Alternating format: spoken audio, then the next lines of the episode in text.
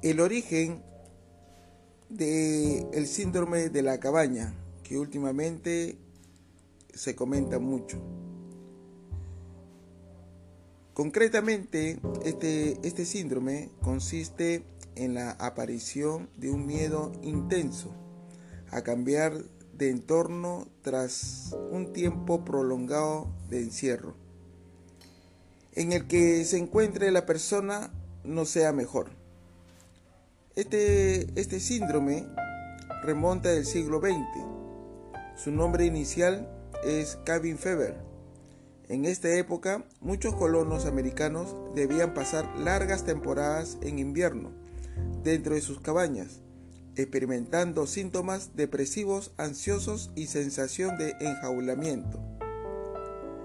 El síndrome de la cabaña suele aparecer tras una estancia prolongada en un lugar cerrado Actualmente, como consecuencia de la situación de alarma sanitaria que estamos viviendo el COVID-19, salimos a la calle simplemente para realizar las tareas más básicas y pasamos la mayor parte del día en casa. Somos conocedores de riesgo real que supone exponernos a salir. Es por ello que es normal que puedan surgir sentimientos de inseguridad o incertidumbre cada vez que tenemos que ir al supermercado o a la farmacia.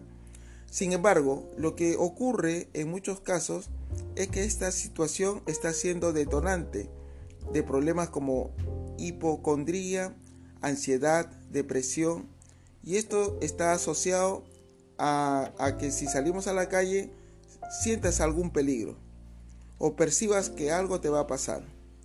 Como el único lugar seguro de forma de que cada vez que cambiamos un entorno fuera de casa, se genera un miedo incapacitante.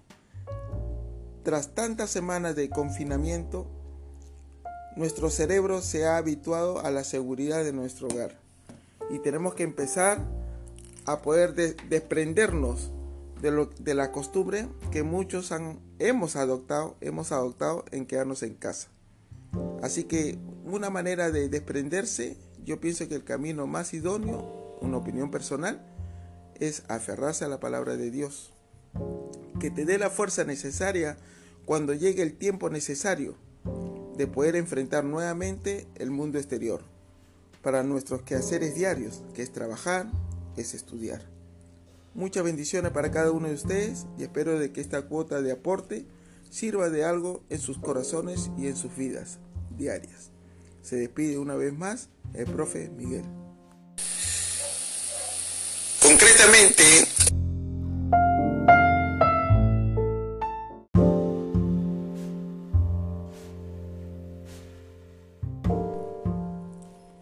el origen del síndrome de la cabaña, que últimamente se comenta mucho.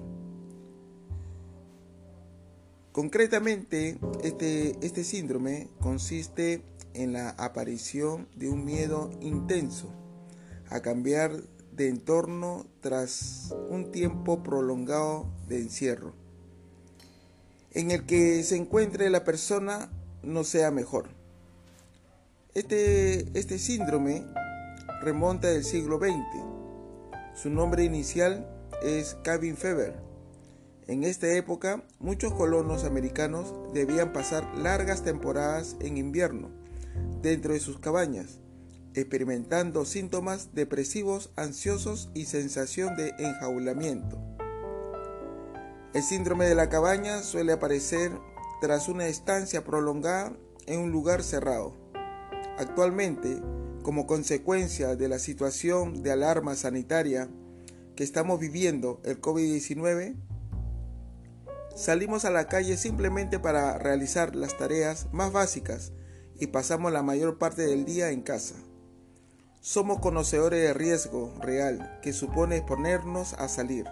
Es por ello que es normal que puedan surgir sentimientos de inseguridad o incertidumbre cada vez que tenemos que ir al supermercado o a la farmacia.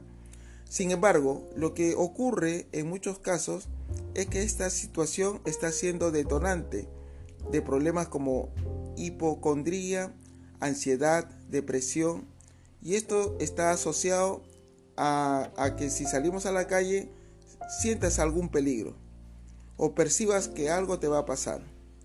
Como el único lugar seguro de forma de que cada vez que cambiamos un entorno fuera de casa, se genera un miedo incapacitante.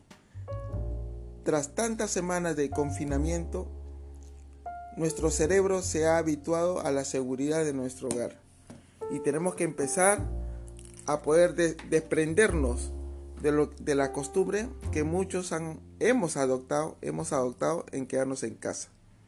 Así que una manera de desprenderse, yo pienso que el camino más idóneo, una opinión personal, es aferrarse a la palabra de Dios, que te dé la fuerza necesaria cuando llegue el tiempo necesario de poder enfrentar nuevamente el mundo exterior para nuestros quehaceres diarios, que es trabajar, es estudiar. Muchas bendiciones para cada uno de ustedes y espero de que esta cuota de aporte sirva de algo en sus corazones y en sus vidas diarias. Se despide una vez más el profe Miguel. Concretamente,